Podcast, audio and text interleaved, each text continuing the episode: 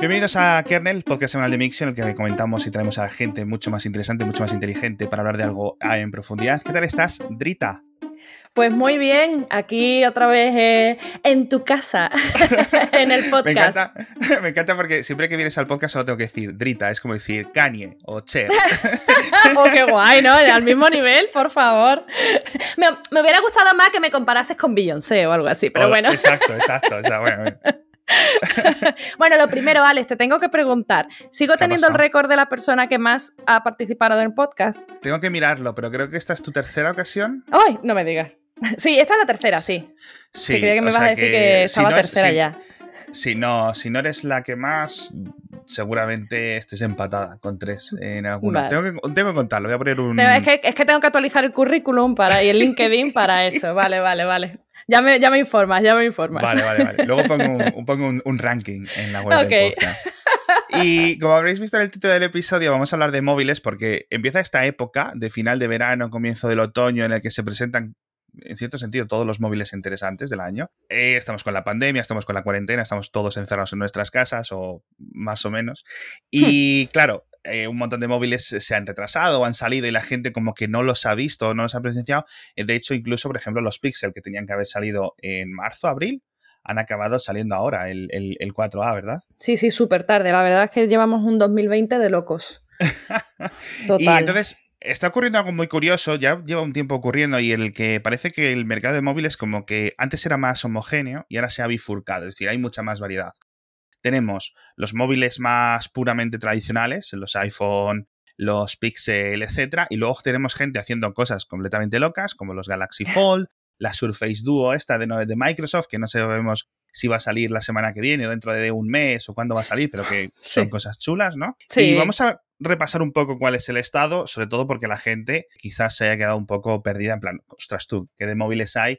Mm, quiero renovar móvil ahora que llega eh, septiembre, el nuevo curso, etcétera. Y ahora con tanto Zoom y tanta conversación, pues a la gente le interesa tener un móvil bueno, con buena batería y todo eso. ¿Quieres que hablemos, por ejemplo, del Nord de OnePlus y del Pixel 4A, por ejemplo, por tenerlo un poco orientado? Vamos allá. ¿A ti qué te han parecido? Pues a ver, te puedo hablar mejor del Nord que del Pixel 4A porque el Pixel 4A no lo he probado todavía. Ni lo va a probar nadie ah, porque sale en octubre en España. Que... ¡Ah! Sí, pero bueno, hay gente, hay gente, hay algunos medios que lo tienen y ya han podido ah, tener algunas primeras impresiones. Te me refiero a eso. Entonces, em, mm, te puedo hablar sobre el papel, lo que me ha parecido en papel. El Nord, sí, de hecho lo he estado probando y me gustaría sacar el análisis esta próxima semana.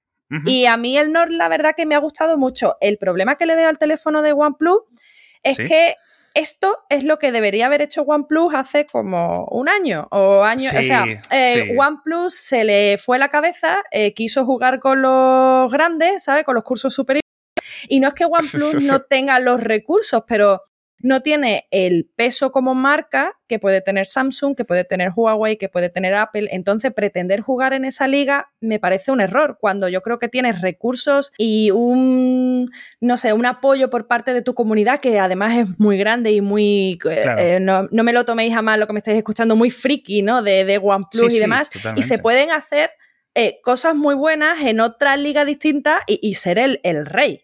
¿Sabes? entonces yo creo que eh, jugando como ha estado hasta ahora, tirando cada vez más los precios hacia arriba y con teléfonos más de alta gama, que sí que eran buenos teléfonos, a mí me gusta OnePlus, creo que no era el camino porque hay, hay una competencia muy feroz. Entonces yo creo que el camino de OnePlus es un Nord, pero esto debería haber sido lo que te digo, pues hace un año, no ahora, que ahora llega. Mm una gama media que cada vez está más diversificada, en la que cada vez hay más gente mm, jugando y, ahora es más difícil todavía destacar creo que es el principal problema que se va a encontrar ahora OnePlus. Sí, yo creo que los OnePlus, que también yo estoy en, o sea, está eh, grabado y está emitido varias veces, que soy, soy bastante fan. Claro, tenían un hueco con, de precio con respecto a los iPhone, los Galaxy, como tú decías, ¿no?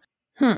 Claro, ese hueco estaba justificado porque le faltaban siempre un montón de cosas, que si la resistencia al agua, que si no sé qué, no sé cuánto. En cuanto a... Bueno, perdona, perdona, Alex, lo de la resistencia, lo de la resistencia al agua es la mayor gitanada que yo he visto en mucho tiempo. Porque a mí cuando me explican la primera vez, no, mira, sí, el teléfono en realidad sí es resistente al agua, y yo, ¿cómo? Sí, pero es que no pagamos el certificado para ello, pero esto que... ya, al principio te lo contaban de tapadillo en las reuniones de, one to one, ahora ya lo dicen abiertamente, mira, es que no pagamos los certificados, es que me hace mucha gracia eso, perdón. Eso es muy gracioso. No, pero ojo, y, esto lo hemos comentado un montón de veces, incluso los que pagan la, certificación, sí. luego no te lo cubre la garantía. Ah, bueno, esa es otra, esa es otra historia. Esa, es la leche, porque claro, realmente, o sea, la, certificación de un móvil resistente al agua solo es cuando sale de la caja.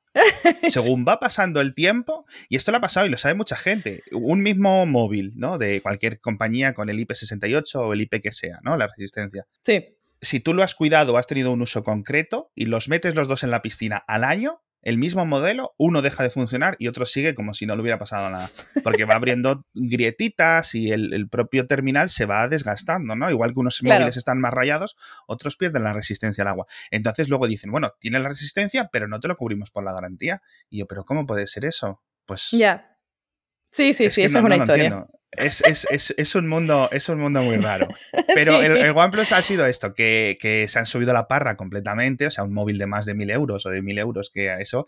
Y hace un año, año y pico que tenía que existir el, el Nord. Es decir, vale, vamos a querer jugar en estas ligas que no sé cómo justifican los precios, ¿vale? Hmm. Eh, de mil y pico euros, de mil quinientos, etcétera. entiendo que es a través de operadoras, compras descuento y cosas así. Y, OnePlus no está jugando ahí. Entonces, eh, tendrían que ver. ¿Quieres hacer el, el, el, 8, el 8 Pro y todas estas cosas chulas con pantallas de no sé cuánto, que son muy buenos? Eh, vale, pero tenme estos móviles de 300 y pico euros, 400, que es lo que, lo que siempre habían ellos eh, claro, ellos eran el iPhone Killer. Ellos se presentaron como el iPhone Killer total cuando presentaron el primer OnePlus. Y esa era, mm, en cierta manera, su esencia era un teléfono con prestaciones increíbles a un precio rompedor y encima con un, creo que es su mayor atractivo, que es el sistema operativo con Oxygen, que la experiencia es brutal porque es muy minimalista, porque es muy atractiva, porque te ofrece todos los tipos de controles que te puedas imaginar lo tienes en el teléfono. O sea, a mí me encanta, es lo que más me gusta del teléfono, sin duda, es su sistema operativo. Y ahí es donde deberían haber seguido manteniendo el foco. Y una buena actualización, es decir, sistemas sí, la gente que tenía el 3 y el 3T decían, dijeron los de OnePlus, lo vamos a cortar y luego lo han actualizado, han seguido manteniendo las actualizaciones, con lo cual lo están haciendo muy bien. Bueno, los de OnePlus pues lo han hecho los últimos años, algunas cosas bien, otras cosas mal, pero los que no sabemos bien qué es lo que está ocurriendo y qué es lo que piensan y tal, es la gente de la división de hardware de Google, porque ahora sacan el 4A, no sé cuánto tiempo después, el precio mm, ni está bien ni está mal, a mí me gusta el 4A, pero llega en octubre, en otros países llega ahora, luego quitan el 4, que no ha, estado nueve meses en el mercado y lo eliminan. ¿Qué, qué, qué, piensan esta gente? Ah, yo creo que como son Google se pueden permitir hacer estas cosas, ¿sabes? estas locuras. Es como, mm, ¿qué hace? Ah, venga, vamos a quitar esto. Total, somos Google, podemos hacerlo. Yo creo que es la única explicación lógica porque la verdad es que, bueno, yo tampoco soy una entendida de marketing ni nada de eso, pero sí que me parece bastante loco todo lo que está haciendo Google con sus Pixel. Eh, y estoy muy de acuerdo contigo en lo que dices del precio del Pixel 4A, de que es sí, está bien, pero es que te quedas un poco como porque luego conoces sus características y, bueno, una pantalla a 60 hercios que dirás, uy, qué exquisita, 60 hercios, pero bueno, es que ya hay gamas medias por el mismo precio a 90, a 90 hercios, por ejemplo.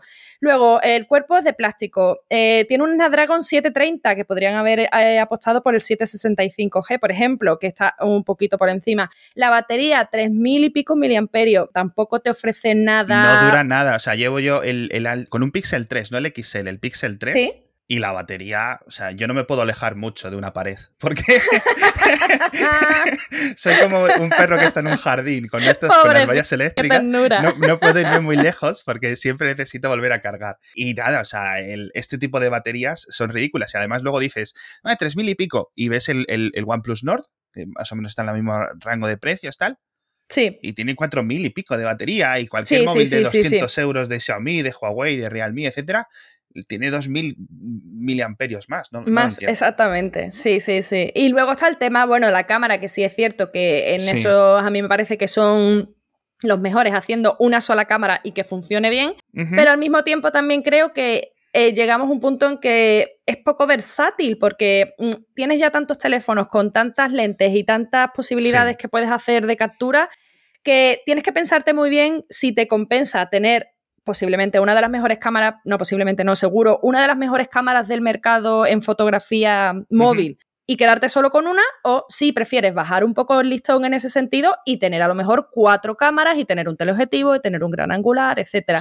Entonces, me parece un teléfono arriesgado. Mm, no sé, no sé qué va a pasar con el 4A. Yo no, sé lo que van a acabar vendiendo. Sé que al final, como el 80-90% de sus ventas son en Estados Unidos. Claro. Que es el único sitio en el que invierten un mínimo en publicidad, porque podrían ganar mucho. Es decir, es un, es un simplemente es un teléfono limpio, tú lo sacas de la caja, tienes una buena experiencia, ¿no? ¿sabes? No, por ejemplo, otras marcas, eh, eh, te compras el móvil y tienes publicidad dentro de las sí, aplicaciones. Qué horror. Sí, sí, sí, sí el Xiaomi que estoy usando yo ahora tienes, eh, sale en anuncios, salen banners de estos de web en la aplicación de archivos. Y dices tú, pero por favor, pero ¿cómo es esto? Es para llevaros al tribunal de la Haya. Y, tienes la experiencia eh, Pixel que está muy chula y me da mucha pena ver una opción tan desaprovechada eh, en el mercado. Y luego han quitado el 4, sin, o sea, hmm. imagínate las ventas que estaban teniendo y han dicho hmm. que va a llegar el 4A 5G, es decir, la misma versión, pero con un chip 5G, que entiendo que es 765 este que dices tú. Imaginamos. en octubre. Entonces, ¿por qué sale el 4 ahora? Es que no lo entiendo. Ya. No lo entiendo. Claro, y, sí, sí. Y, luego el 5. Pero, o sea, es que imagínate que Apple, a tres meses de que salga el iPhone 12, deja de vender el 11. No tendría eh, ningún sentido. Pues estos en Google lo han hecho. Y es que, por ejemplo, cuando hablas con periodistas de Estados Unidos y, les preguntas y tal, tienen muy mala opinión del departamento de hardware de Google. Porque ¿Ah, dicen que son unos flipados. que son unos arrogantes. El, chico este que hizo, el chico, bueno, el señor que ahora se me ha olvidado el nombre, que hizo el, la cámara y todo esto del software y toda esta innovación que metió Google al, mundo de, la, de, las cámaras de los móviles, que ahora se ha ido a qué empresa se fue, a Sony o a Adobe, Adobe. Adobe se ha ido. Ay, no recuerdo el nombre. Pues no, sé por qué se ha ido Adobe. Entonces, hmm. estabas diciendo tú una cosa. Dice, claro, con una cámara haces cosas muy chulas. A mí me encanta el, rollo pixel, ¿no? Que hemos dicho mil veces. Sí, es brutal. Saco una foto de mis hijas en cualquier momento y queda bien, etcétera.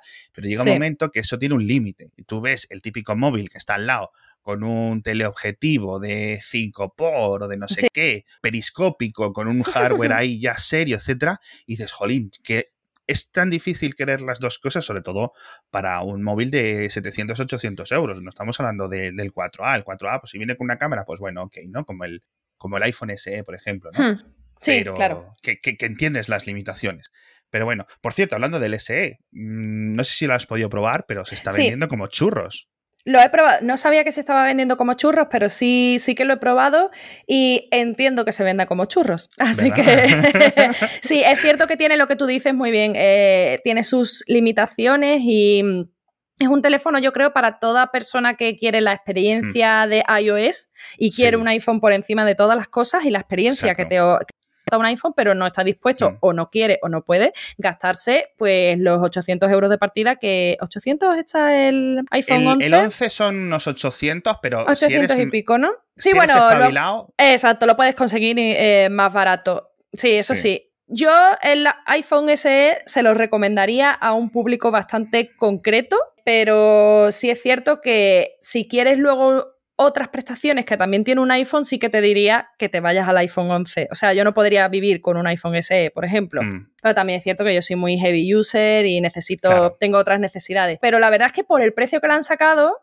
yo cuando la primera vez que lo escuché, eh, es que me vienen todas las ideas a la cabeza y me atropello. A ver, yo la primera vez que escuché el iPhone SE y el, el 2020 tal y cual, dije, madre mía, eh, qué tomadura de pelo, ¿esto qué es? O sea, eh, si es que no tiene, como quien dice, no tiene nada, que si solo una cámara, que si tal y cual. Pero sí es cierto que luego cuando lo he probado, me he dado cuenta dónde está el valor del teléfono y por el precio que tiene, sí es cierto que que va a encontrar su público y lo están, como tú dices, lo está encontrando porque está vendiendo como churro. Entonces, al final ahí creo que Apple ha sido muy lista o sea, sin medias tintas. Vamos aquí y esto es lo que queremos y lo está consiguiendo. Que es que Apple siempre hace eso. Y aparte que no es, no es un móvil de plástico. Bueno, los, fabricantes últimamente están encontrando un montón de innovación en formas diferentes, de decir, plástico. Policarbonato, mejorado. Sí, sí, eh, sí, sí.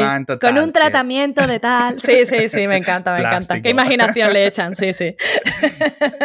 y, claro, es esto. Tienes una batería que tú lo ves en papel y dices que pequeñita, Pero claro, yo creo que, y tiene dos puntos fuertes que se suelen, no sé si se comentan mucho o poco, porque siempre como que queda todo supeditado al precio, al precio del iPhone SE. Uno tiene hmm. una cosa que es el botón, que la gente sigue atada al botón, o al menos mucha, mucho usuario. Sí, bueno, termina, termina y te digo, sí, sí. Y, y, otra cosa que yo creo que tiene un poquito mala es ese en la pantalla que sigue siendo muy chiquitica y, y, que, bueno, que está bien, pero que es la pantalla típica de hace cinco años. Totalmente de acuerdo. Creo que su peor cualidad es la pantalla. Eh, es que además publiqué el análisis hace relativamente poco, donde contaba mi experiencia eh, en el output. Me hago ahora publicidad. Ay, es verdad, no lo hemos dicho. Luego, luego, luego al final. vale, vale, vale, vale, decimos. Y contaba mi experiencia y decía que la pantalla era lo que menos me gustaba, sin duda, porque es una pantalla pequeña, es una pantalla que no es ni Full HD tan siquiera, que me parece un poco más de pelo y ahí sí que no hay discusión. Tenemos el tema del botón que has dicho antes, que es que yo análisis, eh, lo digo, es que reconozco que no me había dado cuenta lo mucho que echaba de menos el Touch ID y he tocado de mm. nuevo el botón y digo, Joder, es que funciona tan bien funciona tan bien y es tan cómodo que, casi que no te importa tener esa franja negra ahí abajo mm, con el botón porque es que funciona muy, muy bien. Yo creo que tiene mucho valor el, dedo. Y, eh, por ejemplo, yo en el Pixel 3 tienes el sensor por la parte trasera. Entonces, eh, yo siempre me he quejado de la identificación facial, una cosa que es en la cama no lo puedes usar porque claro. Eh, al menos estás de lado, la, almohada te tapa media cara o, bueno, ahora con las máscaras ya hemos quedado todos un poco más reivindicados, todos los que nos quejábamos de la identificación facial. Pero, por ejemplo, yo soy muy fan de irme a la cama, ponerme boca abajo y ahí a leer el móvil hasta que amanece. y entonces, entre que se me, si se bloquea el móvil, lo que sea, no sé cuánto, ya tengo que andar poniendo el código otra vez, no sé qué. Problemas del primer mundo, ¿eh? Ya tengo que estar metiendo el código, tío. Hay que ver, ¿eh? 100%, pero el problema está ahí. Entonces, claro, El, van dos generaciones de Apple nuevas, eh, porque mantuvieron el 8, etcétera, pero bueno, eh, con el X y el, 10, el 10S y el 11, o sea, con lo cual tres generaciones que vienen sin el dedito para desbloquear. Y ahora se supone, se rumorea, se dice, se comenta por las plazas que los nuevos iPhone 12, aparte de venir con un montón de cosas chulas, etcétera, 5G, tal, diseñito, guay, no sé cuánto, van a venir con Face ID y Touch ID incorporado en la pantalla. Hmm. Que mucha gente, cuando lo hemos estado probando y lo hemos estado, sobre todo gente como tú, que probáis 50 móviles cada semana, habréis ido viendo la evolución de cómo han mejorado este tipo de sensores, ¿verdad? Totalmente, si no tiene nada que ver con los primeros, ahora son súper rápidos y mm, ahora sí funciona. Yo recuerdo que las primeras veces que probaba em, teléfonos con motor integrado en pantalla, decía, eh, oh, ah, sí, pero desbloqueo más rápido metiendo el código o desbloqueo facial. Pero de hecho yo hay teléfonos que tenían el sensor, que han presumido de sensor y que igual bloqueado el teléfono con la cara porque me parecía más cómodo que poner la huella. Pero sí es cierto que ya últimamente hay un avance importante y se nota y el reconocimiento es bastante bueno y falla muy, muy poco, por no decir nunca. O sea que en ese sentido, sí, sí, sí. Eh, no me extrañaría que, Apple termine metiendo el, el sensor en pantalla también te digo, si lo meten es porque están seguros de que va a ser el mejor sensor del mundo mundial. Exacto, a lo mejor no estaba preparado para el iPhone 10 o el iPhone 10S, porque lo que hemos visto de otros fabricantes, a Apple siempre se la escrutiniza mucho más. Y si hubiera fallado, la gente hubiera dicho, me habéis quitado el botón para meter esto, no sé qué. Entonces, al final, Apple siempre recibe, por una o por otra, ¿no? Si hace A, porque hace A, si hace B, porque hace B. Total. Pero yo creo que, que, ahora yo creo que ya es hora y de dar las dos opciones. Nadie decía que quiten Face ID, porque Face ID tiene un montón, ¿no? Toda la identificación facial tiene un montón de, valor y de funcionalidad Y de tecnología detrás que hay, sí, sí, sí, sí, para nada. Las dos cosas yo creo que es el camino, el camino a seguir sin ninguna duda. Hmm. Esto en cuanto al iPhone 12 quedan, pues eso, 5G, pantallas a lo mejor un poco con eh, cosas más chulas, más rápido, un montón de cosas, pero va a ser un móvil ampliamente igual a lo que ya existe en el mercado. Y sin embargo, hace unos días la gente de Samsung eh, o sea, ha presentado el Note, el Note 20, Note 20 Ultra. Yo me pierdo un poco. Mm, son móviles que yo los veo que dices tú, Jolín, tienen todo. Es decir, el, Note 20 Ultra tiene. es como si alguien, un friki de foro, hubiera diseñado su móvil perfecto. 5G, batería gorda como un zapato, eh, cámaras, 200 cámaras, pantalla de 120. Grabación en 8, grabación en 8K, ¿eh? O sea, es una barbaridad. Lo tengo en la mano ahora mismo. Estoy hablando contigo y lo tengo ahora mismo en la mano. el Note 20 eh, Ultra. Y es una pasada. O sea, es lo que tú dices, es que es un telefonazo al que no le falta. Uy, ha sonado. No, al eso que es no le falta... que lo tienes en la mano. estás inventando. Que no le falta nada. O sea, es lo que tú bien dices, es un friki de manual que ha dicho, el teléfono perfecto tiene que tener todo esto. Y, lo han puesto todo, claro, en un teléfono mm. que cuesta 1.300 euros, también hay que, hay que decirlo. Sí, sí, sí, sí, es carito, es carito. es una preciosidad, a mí me parece muy chulo, es muy grande, ¿vale? Es grande y no todo el mundo se va a cómodo con un teléfono así en la mano, eso hay que tenerlo en cuenta. Pero también, bueno, es un Note, es un teléfono yo creo que muy de nicho, de personas, de prestaciones, pero y sobre todo la cámara, pero luego eh, hay un montón de posibilidades que te ofrece este Note que tú no vas a poder aprovechar, que si, eh, yo qué sé, el pen, por ejemplo, lo más destacable sin duda es poder utilizar el pen, eh, que, conectarlo con el ordenador en el DeX. Es decir, que, hay un montón de, opciones de logo del software, que si lo del acuerdo de Xbox, el, el DeX, que cada año es mejor, pero luego yo creo que muy poquita gente usa el DeX eh, luego en el día a día.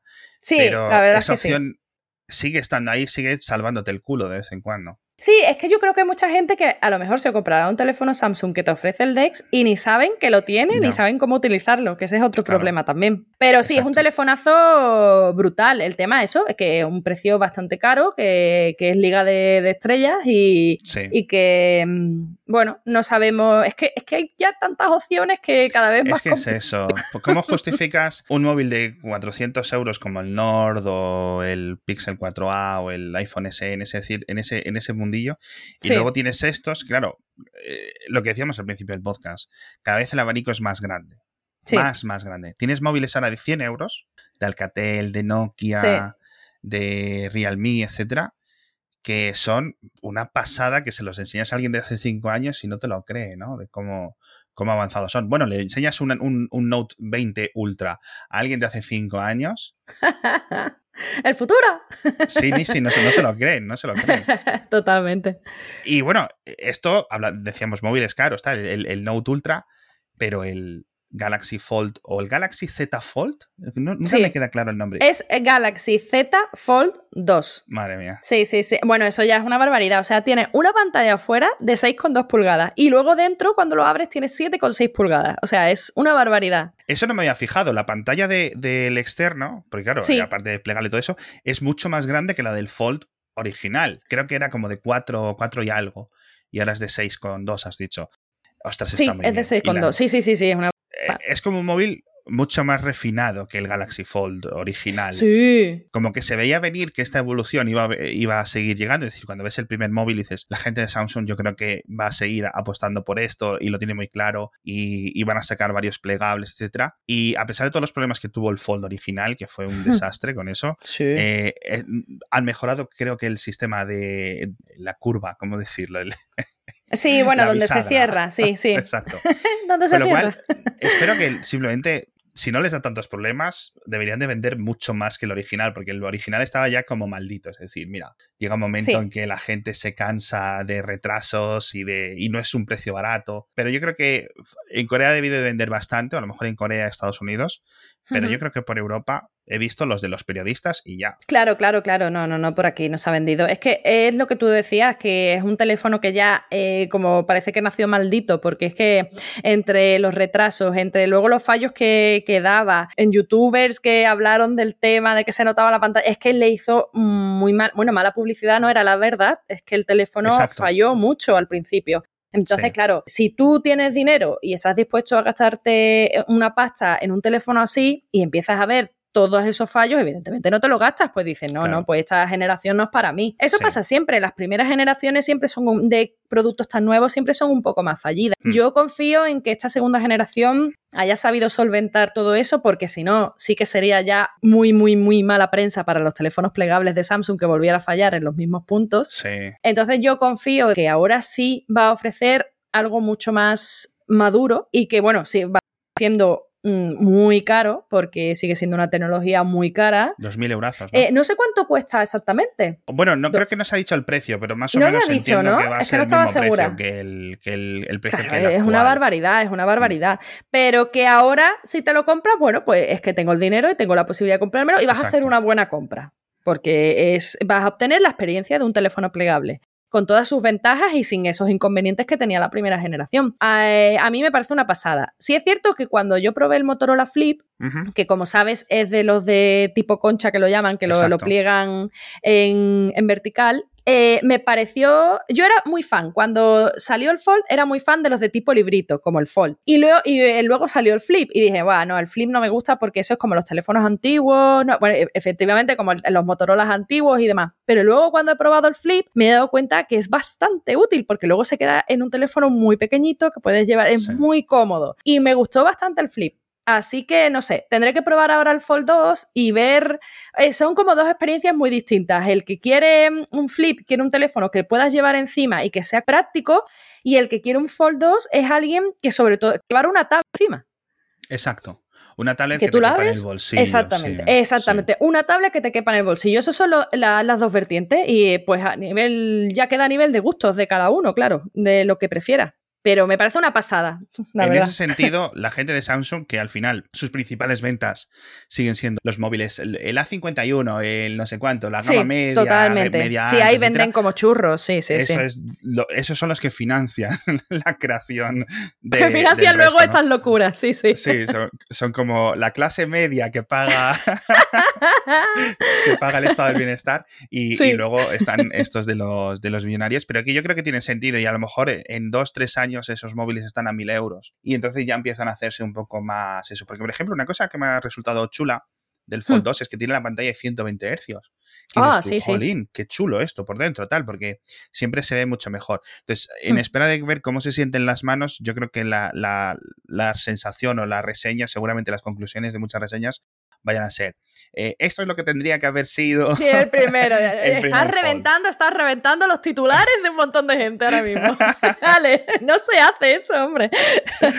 Yo creo que esa es, un poco la conclusión. Aunque hay, siguen habiendo los rumores, por ejemplo, que Google está trabajando en un plegable, con lo cual, bueno, yo qué sé lo que van a hacer. Los de Apple, yo creo que si hacen un plegable, lo harán cuando de nuevo la tecnología ya esté súper asegurada, porque Apple, eh, siempre lo decimos, siempre va como un poco eh, en algunas cosas como con retraso, tal, pero luego yo lo intento ver y digo, es que Apple tiene que fabricar 200 millones de eso. Es decir, si, tienes, si, apuesta por una tecnología, es que a lo mejor los proveedores dicen, te puedo fabricar 10 millones de este componente. Y dice, necesito 100. Y, el, dice, pues chico, ¿qué quieres que haga? O lo hemos liado.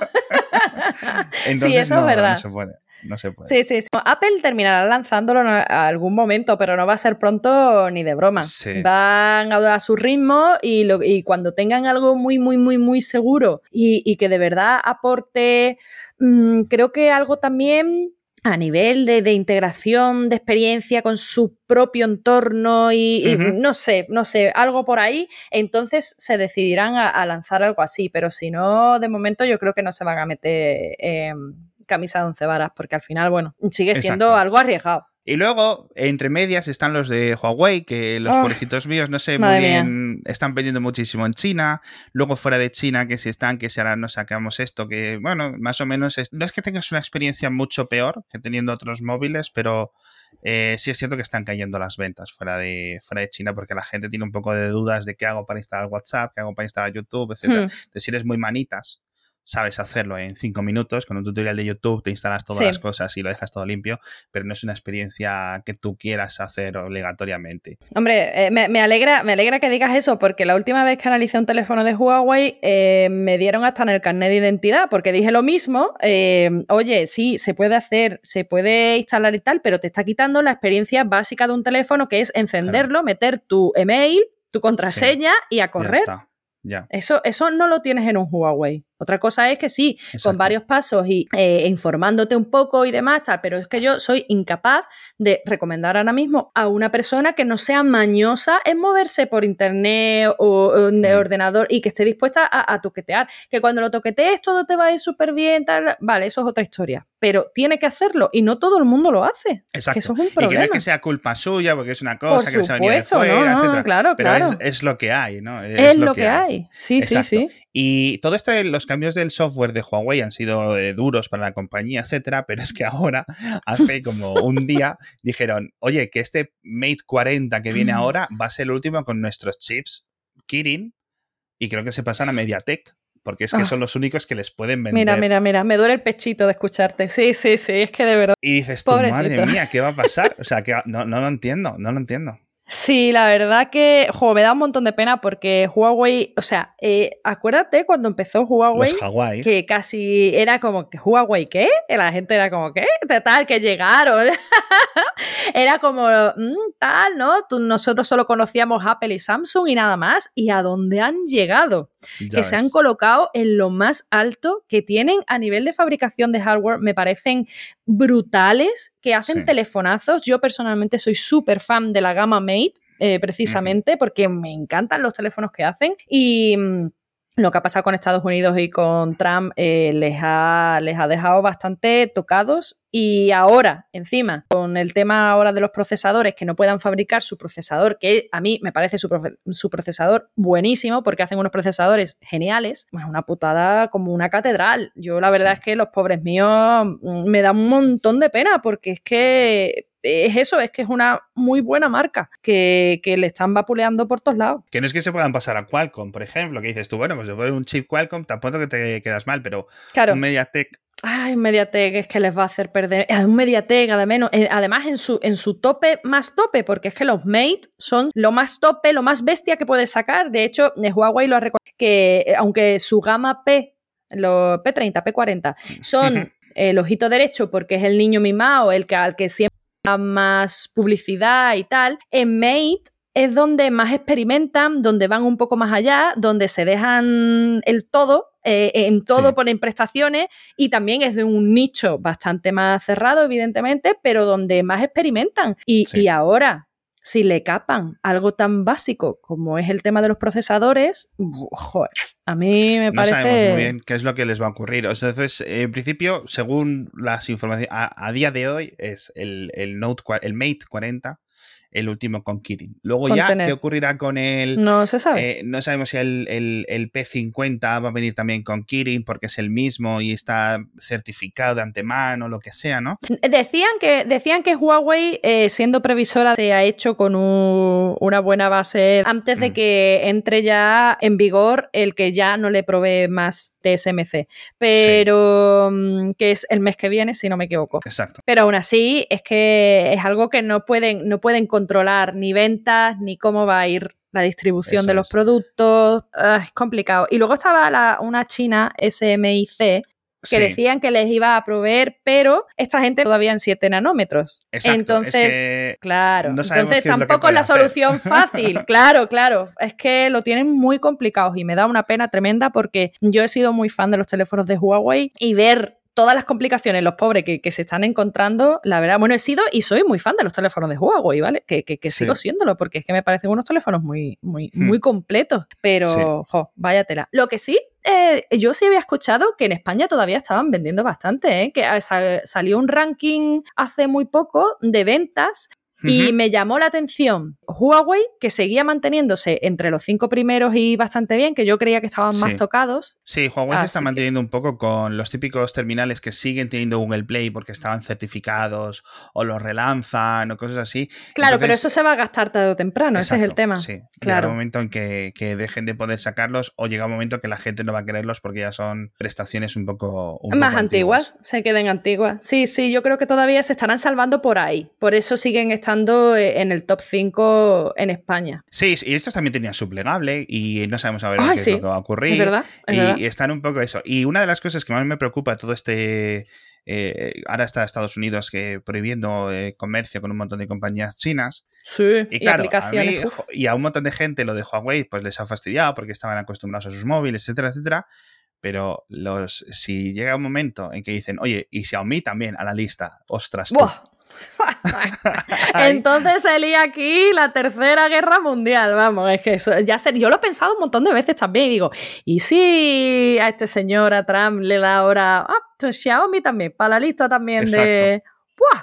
Se puede liar no hay mucha distinción. Es decir, Huawei tiene todo este negocio en telecomunicaciones, etcétera, pero los móviles, hmm. en principio, no están haciendo daño a nadie. Quién sabe, ¿no? Porque si TikTok es malísimo, mm, los móviles eh, de Xiaomi, en principio, eh, están en las mismas condiciones. Una empresa china. No des ideas, no des ideas. Los servidores, no te preocupes, Trump no sabe inglés, casi no, no sabe español. Así que nada.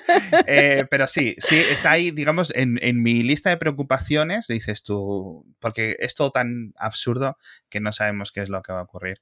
Eh, Drita, eh, bueno, yo quiero que me hables del output, que quiero, ¿qué, ¿qué tal os va? ¿Cómo vais? Pues muy, muy bien. La verdad que estoy súper contenta. Ahora hablo de mi hijo.